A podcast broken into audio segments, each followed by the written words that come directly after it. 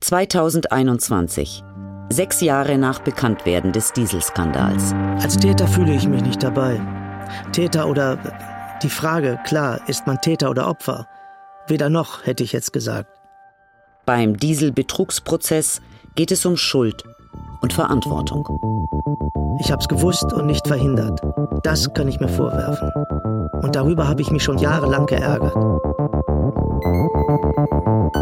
Wir sind dabei, einen wirklich sehr schwerwiegenden Vorgang schonungslos aufzuklären. Über illegal oder nicht. Dazu kommt in diesen Stunden alles auf den Tisch. Winterkorn und seine Ingenieure. Was geschah wirklich beim Dieselskandal? Eine Radio- und Podcast-Serie von Jennifer Lange. Folge 7. Schuldfragen. Im Januar 2017 wird Martin Winterkorn vom Parlamentarischen Untersuchungsausschuss des Bundestags vorgeladen. Ich finde es auch menschlich eine totale Sauerei, wenn sich einer da als Detail verliebt und ich bin Gott, ich weiß alles hinstellt und andererseits, ach, das ist jetzt schlimm. Ach, das, nee, alles kann ich jetzt doch nicht wissen. Also da muss ich sagen, das ist für mich menschlich enttäuschend. Da ich Herrn Winterkorn für einen sehr schlauen Mann halte, der halt sich auch für Details interessiert, würde es mich schon wundern, wenn er zehn Jahre lang das nicht mitgekriegt hat. Oder um es vielleicht ein bisschen abzuschwächen, dass er es wirklich bis zum Schluss nicht verstanden hat, das würde mich persönlich enttäuschen, weil ich glaube, dass er sehr schlau ist. Aber ich weiß es nicht. Der stellvertretende Vorsitzende des Ausschusses, Oliver Krischer. Äh, sein Auftritt äh, vom Untersuchungsausschuss, der hat mich ehrlich gesagt äh, empört, weil Martin Winterkorn war eine Person und so hat er sich auch öffentlich gegeben und ich glaube, dieses Bild entsprach auch der Wirklichkeit, dass er jemand war, der etwas von der Technik verstand, der bei den Fahrzeugen, die VW produzierte, jedes Detail kannte und dann setzt er sich in den Untersuchungsausschuss und tut so, als hätte er von Abgasreinigungstechnologie Technologie noch nie was gehört. Äh, das zeigt mir, äh, dass hier gar kein Unrechtsbewusstsein war, äh, dass man, dass er nach wie vor glaubte, recht und richtig gehandelt zu haben. Und mein Eindruck ist ja bis heute, dass bei der Person Winterkorn eine wirkliche kritische, selbstkritische Aufarbeitung ähm, nicht stattgefunden hat. Er ist ja viele Jahrzehnte lang Chef gewesen. Und wenn Sie so lange Chef sind von technischen Themen, wo Sie nicht alles im Detail verstehen können, weil es einfach zu viel ist, Sie können nicht das ganze Auto in jedem Detail verstehen, völlig unmöglich. Und von daher würde ich sagen, er hat keineswegs alles gewusst. Er ist ein durchaus engagierter Techniker und in seinem Fachgebiet Werkstoffkunde hat er jedem was vorgemacht, keine Frage. Aber eben nur in diesem Fachgebiet. Martin Winterkorn äußert sich auf Anfrage nicht. Er bleibt dabei, erst im September 2015 vom Betrug erfahren zu haben.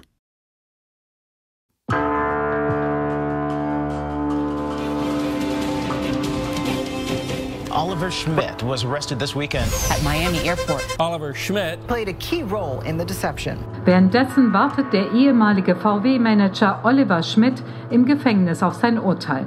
Ihm drohen sieben Jahre Haft und bis zu 500.000 Dollar Strafe.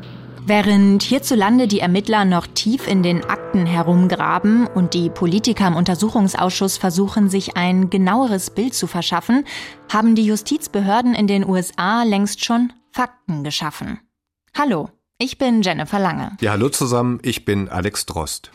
Und in dieser Folge fragen wir uns, fühlen sich die Beteiligten überhaupt schuldig? Oliver Schmidt wird im Januar 2017 am Flughafen in Miami verhaftet. Der Urlaub war auch soweit ganz gut. Nur bei der Rückreise, da hat es dann Klick gemacht, die Handschellen wurden angelegt und die Polizisten hatten Schmidt dann auch einen Haftbefehl vorgelegt. Und dann wirst du halt, du wirst eingebucht in das Gefängnis, kriegst halt Anstaltskleidung an, dort gab es so grüne Overalls und dann wirst du hochgebracht in, in den Bereich, wo du inhaftiert bist. Und es war halt so, ich wurde genau um zwei Uhr hochgebracht und um zwei Uhr liefen dann die Nachrichten im Fernsehen und eine der Headlines des Tages war halt meine Verhaftung. Da war das Hallo dann relativ groß, als ich in diesen, in diesen Zellentrakt gebracht wurde. Ja, dann wurde Oliver Schmidt quasi von einem Gefängnis zum anderen verlegt. Das hatte auch damit zu tun, dass äh, er ja von Florida nach ähm, Michigan gebracht wurde. Das ging halt nur über diverse Zwischenstationen und da hat er dann auch nicht so schöne Dinge erlebt. Da waren wir in einer Zelle, die war, ich würde mal sagen, vielleicht so 50, 60 Quadratmeter groß. Was war, da waren wir mit 32 Leuten, waren also 16 Stockbetten und du warst halt 24 Stunden in dieser Zelle eingeschlossen. Da war kein Fenster in der Zelle, du bist nie rausgekommen und wenn du dich bewegen wolltest, konntest du um die Esstische laufen, die in der Mitte standen. Und ringsrum waren halt lauter äh, die, diese Stockbetten und zu einer Seite war offen, da waren dann die Toiletten und die Duschen. Die waren aber auch nicht baulich abgetrennt. Wir haben dann da selber aus alten Bettlaken Vorhänge gebaut, damit man ein bisschen Privatsphäre auf Toilette und Dusche hatte. Dann im Dezember 2017 entscheidet das Gericht, erstens Verstoß gegen Umweltgesetze und zweitens Verschwörung zum Betrug. Oliver Schmidt muss nicht nur für sieben Jahre ins Gefängnis und umgerechnet mehr als 330.000 Euro Strafe zahlen, nun hat ihn nach Medienberichten sein Arbeitgeber Volkswagen entlassen. VW hat weiter meine Anwaltskosten gezahlt, würde ich mal als Unterstützung sehen. VW hat mich bis zu meiner Verurteilung weiter beschäftigt, sehe ich auch mal als große Unterstützung. Direkten Kontakt hatte ich nicht. Ja, und man muss es so sagen, Oliver Schmidt hat so gut wie alles verloren. Die USA waren ja für ihn das Land immer der Freiheit und der Möglichkeiten und genau das hat sich komplett für ihn ins Gegenteil verkehrt. Aber das, es war eigentlich immer mein Traum, irgendwas mit Amerika und Autos. Ich hatte auch geplant, dass ich in Amerika äh, mich zur Ruhe setzen würde, wenn ich da mal ein Rentenalter erreiche. Dass am Ende meiner Berufstätigkeit ich dann in die USA, nach Florida ziehe und dann halt den Rest meines Lebens da verbringe.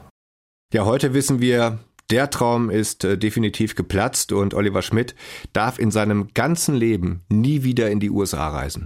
In Deutschland gibt es weit mehr Beschuldigte als nur Oliver Schmidt, rund 100 insgesamt. Von denen ist bisher aber nur ein ganz kleiner Teil überhaupt angeklagt. Und es ist auch fraglich, ob überhaupt alle jemals angeklagt werden, weil es ist wirklich ein wahnsinnig komplexes Verfahren und so ein langer Tatzeitraum von ja immerhin gut zehn Jahren ja, Winterkorn jedenfalls musste Konsequenzen ziehen. Er ist damals zurückgetreten im September 2015 und kurz danach tritt der neue VW-Chef sein Amt an. Das war Matthias Müller. Ich übernehme diese Aufgabe in Zeiten, in denen unser Unternehmen vor nie dagewesenen Herausforderungen steht. Davor habe ich Respekt, aber ich stelle mich dieser Aufgabe auch mit Zuversicht. Der Betrugsskandal erreicht jetzt den VW-Vorstand. Entwicklungschef Heinz Jakob Neusser wurde beurlaubt. Er soll schon vor vier Jahren von einem Motorentechniker auf die Manipulationen hingewiesen worden sein. Wir brauchen für die Zukunft ein Klima, in dem Probleme nicht versteckt, sondern offen an Vorgesetzte kommuniziert werden. Wir brauchen eine Kultur, in der man sich mit seinen Vorgesetzten um den besten Weg streiten kann und auch darf. Natürlich hat sich das Unternehmen seit 2015 sicherlich geändert. Und wir wollen mal hoffen, verbessern. Aber viele, die sitzen jetzt in Runden und auch wieder mit ganz vielen Leuten und müssen dann auch wieder als Ingenieure irgendwo unterschreiben. Unterschreiben ist ganz modern geworden. Und zwar müssen die dann unterschreiben als Ingenieur, dass das, was sie gemacht haben, überall auf der Welt mit allen Gesetzen konform geht. Wo ich persönlich nur sagen kann, sorry, a, wie sollen die das machen und b, warum machen die das? Das ist völlig irre. Wir müssen die Kultur und das Führungsverhalten bei Volkswagen neu ausrichten. Was meine ich damit? Es geht mir darum, dass wir in unserem Konzern offen und ehrlich kommunizieren, dass wir mit Fehlern konstruktiv umgehen und dass wir Mut und unternehmerisches Denken ermöglichen und fördern. Mündige Mitarbeiter, die sich Unternehmensgrundsätze zu eigen machen, sind nicht störend, sondern sie sind erwünscht. Es war ein bisschen wie in der Kirche. Also so, wir predigen mal und machen aber eigentlich doch besser so weiter wie gewohnt. Gab also einen Wechsel an der Spitze. Wir haben gerade gehört, Winterkorn ist gegangen, Müller ist gekommen.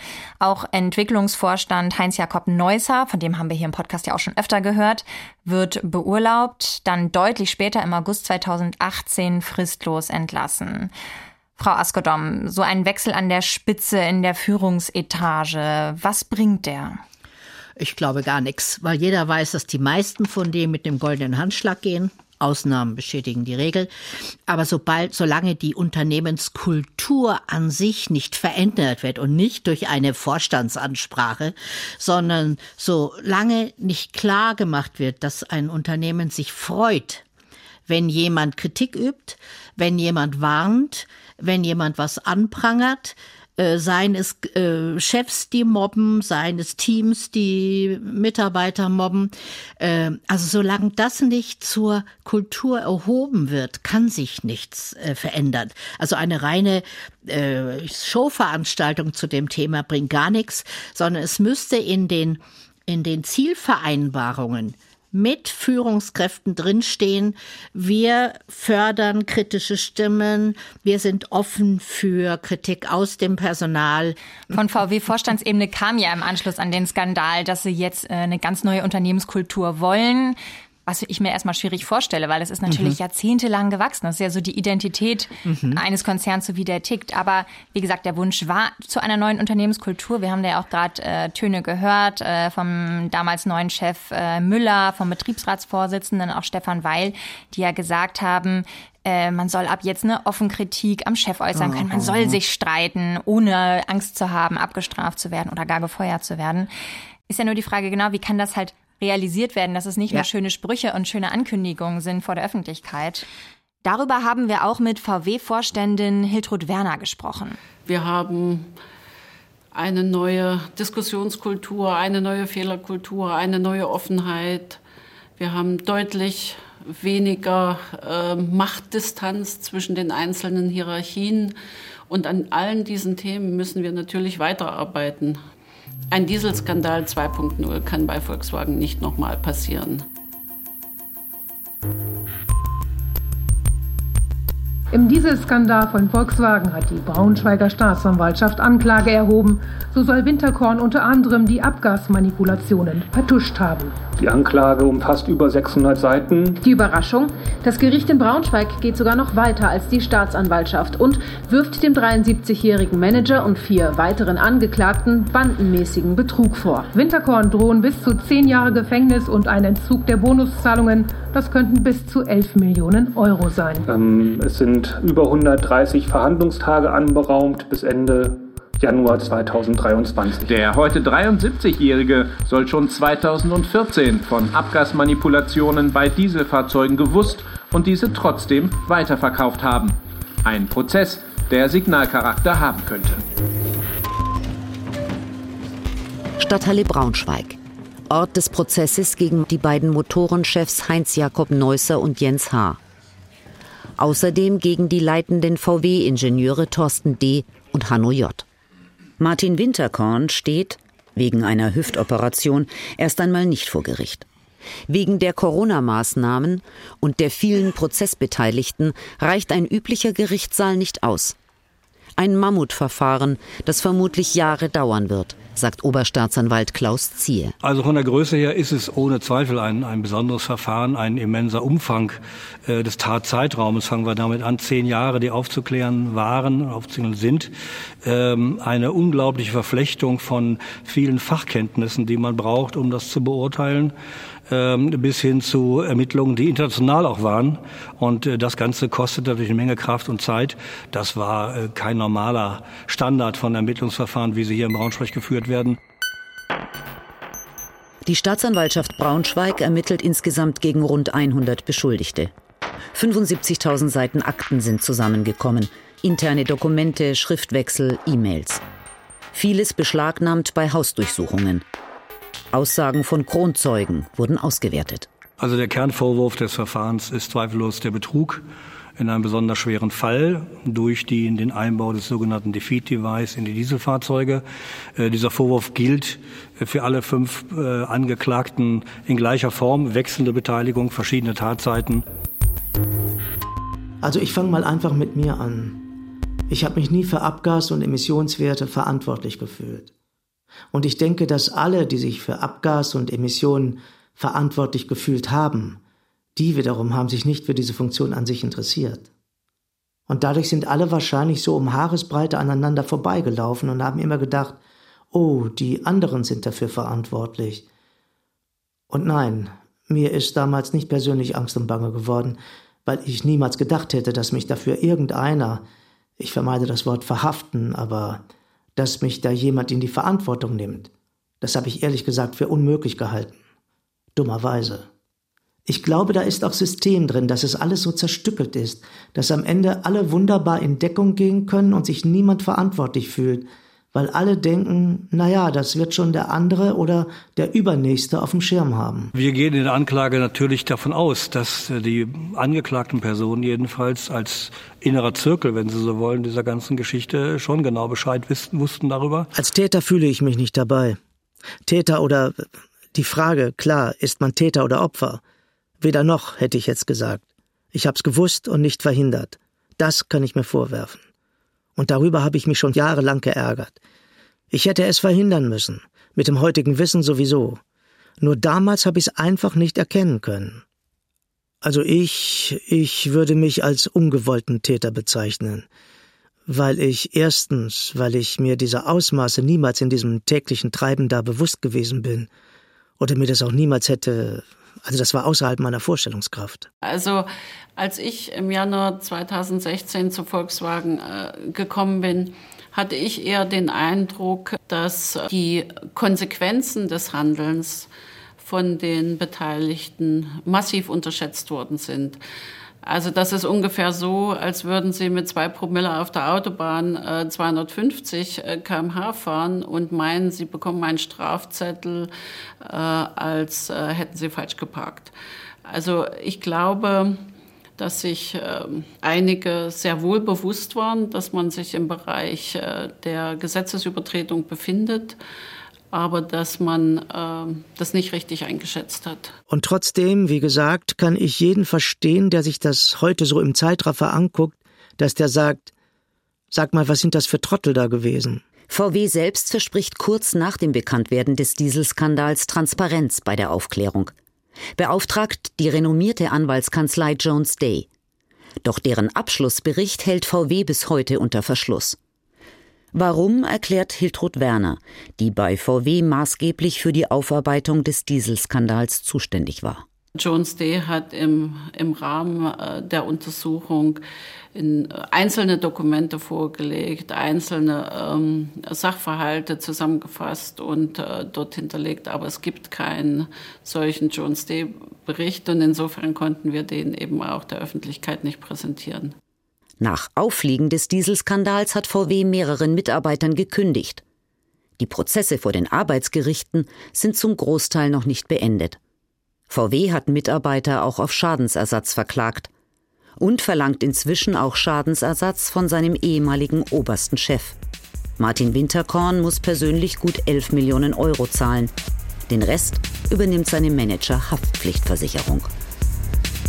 Der Dieselbetrug erscheint den Kunden gleichgültig zu werden. Sein Gesicht zeigt es deutlich. Im Krisenmodus befindet sich VW-Vorstandschef Matthias Müller nicht. Volkswagen hat trotz des Dieselskandals im vergangenen Jahr so viele Autos verkauft wie nie zuvor und dürfte sich damit zum zweiten Mal in Folge den Titel des weltgrößten Autobauers sichern. VW will zurück zu alter Größe, doch auf ganz neuen Wegen. Vor kurzem war bei VW noch von neuer Bescheidenheit die Rede, davon keine Spur mehr. Nicht weniger als die Nummer 1 will VW sein, darunter geht es scheinbar nicht.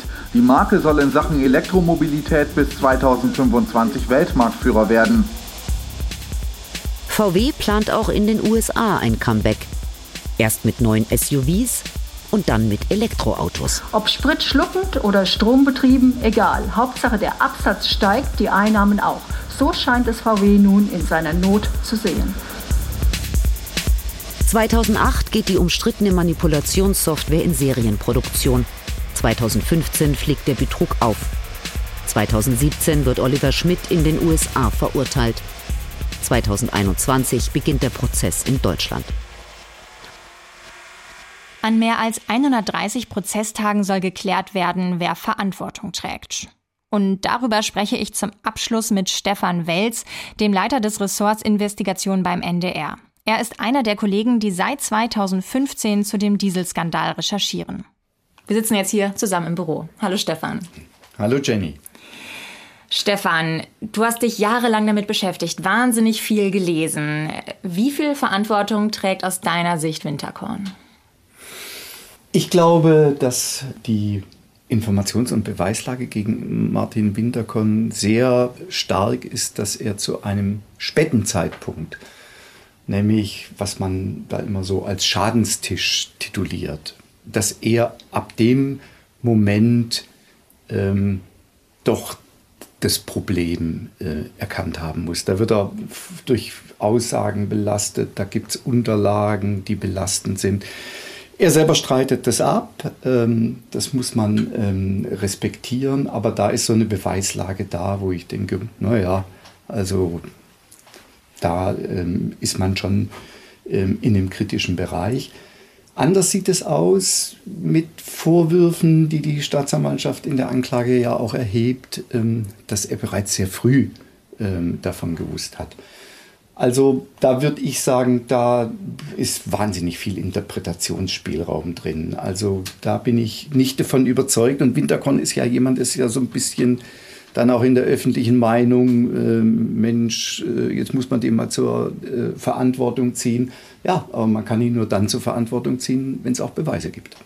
Das ist ja wahrscheinlich dieses Gefühl, da ist dieser Mann äh, an der Spitze, auch der muss zur Verantwortung gezogen werden. Als Chef eines Konzerns hätte er doch über sowas Bescheid wissen müssen, oder? Ich glaube, das ist eine natürlich verbreitete Auffassung in der Bevölkerung. Aber ich finde, das muss dann auch fair sein, dass man nicht jemand so einen prominenten Malus gibt, weil er prominenter ist, kriegt er von vornherein eine Vorverurteilung. Ich finde, das darf nicht sein. Aber die Frage ist ja auch, war nicht auch ein Ziel, vielleicht den Konzern zu schützen? Was wäre gewesen, wenn Winterkorn schon gesagt hätte, ja, ich habe schon früh gewusst oder der Aufsichtsrat hat ihn ja auch sehr in Schutz genommen. Ne? Das hätte ja auch wahnsinnige Konsequenzen für den ganzen Konzern gehabt, wenn der oberste Chef gesagt hätte, ich ja klar, ich habe schon Monate gewusst. Ja, das fand ich nochmal wahnsinnig schlagend, als wir uns jetzt das ganze Archivmaterial nochmal angeguckt haben. Und man sieht da den Aufsichtsrat wenige Tage nach Bekanntgabe des Skandals und stellen sich hin, also wir halten mal fest, Martin Winterkorn hat gar nichts äh, gewusst. Das war so ein kleines Grüppchen von Ingenieuren, die das gemacht hat. Also das ist schon schlagend. Also bevor man überhaupt eine gründliche Untersuchung, die dann Jahre gedauert hat, angestellt hat, sagt man von vornherein mal, äh, also Winterkorn, sorry, hat gar nichts gewusst.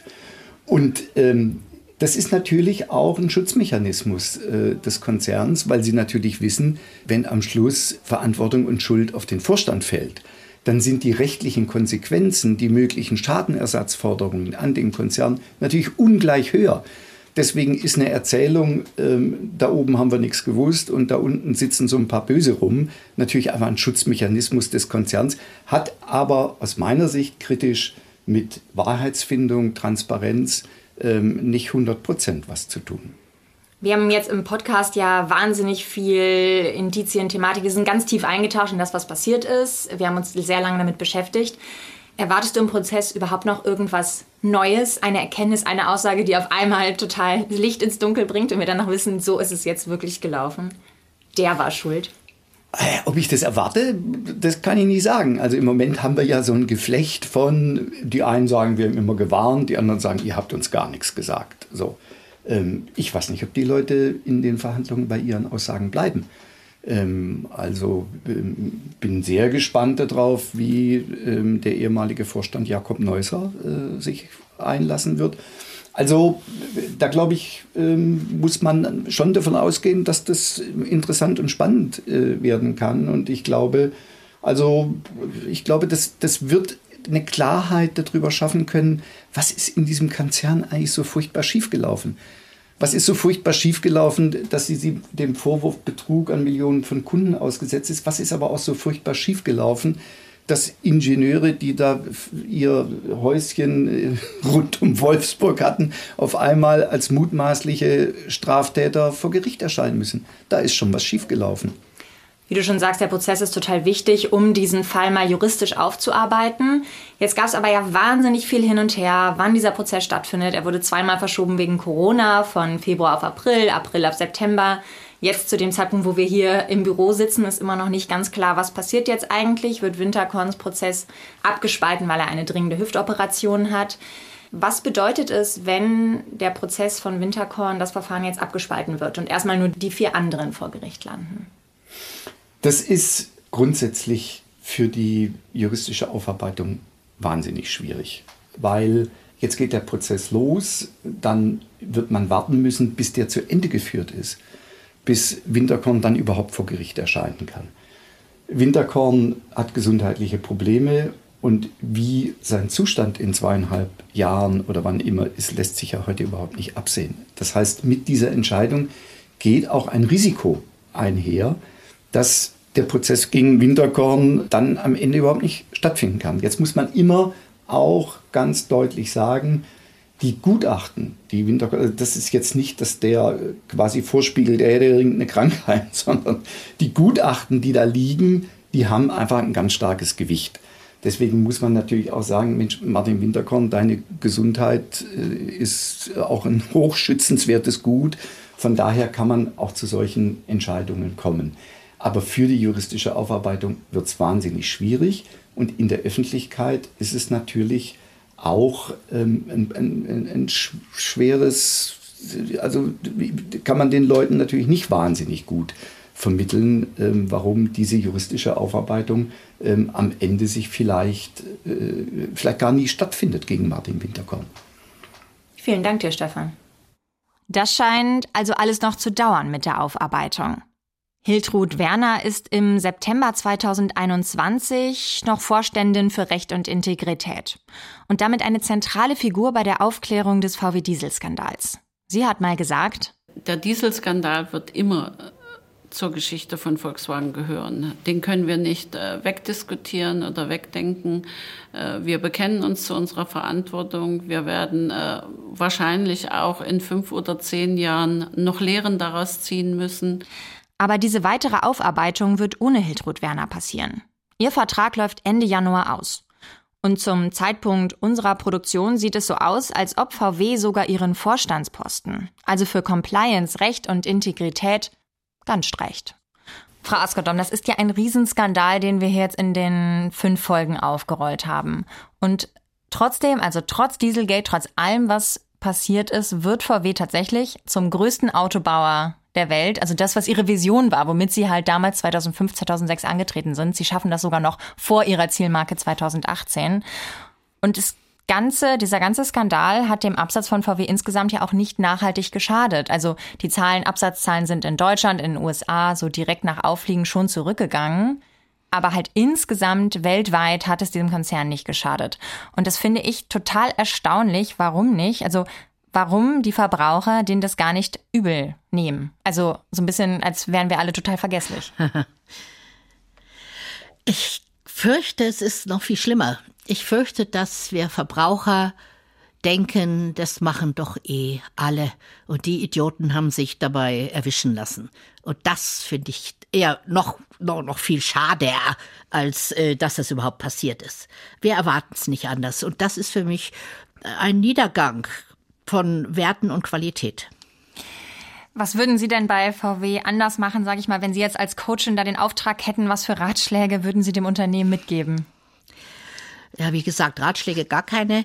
Aber ich würde sagen, Leute, ich wüsste, wie es geht. Wir müssen äh, die, die Mitarbeiter äh, ermutigen. Wir müssen sie zu kritischen Mitarbeitern machen. Wir müssen ihnen ermöglichen, Kritik zu äußern. Sie brauchen, ja, soll ich mal sagen, das Rückgrat, um sich ihrem Chef, ihrer Chefin zu stellen und gegenzuhalten.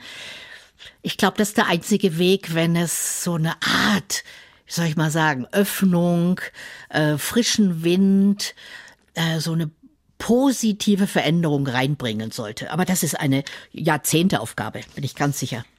Ja, vielen Dank Ihnen, Frau Askedom. Das hat großen Spaß gemacht. Das war jetzt unsere ah, letzte Folge. Fertig. Vielen Dank dir, Alex. Das war wirklich eine lange, teils anstrengende, auch aufwendige Produktion, an der ganz, ganz viele Menschen mitgearbeitet haben. Aber ich finde, diese Mühe hat sich total gelohnt. Mir hat es jedenfalls enorm Spaß gemacht und ich hoffe auch Ihnen zu Hause beim Zuhören.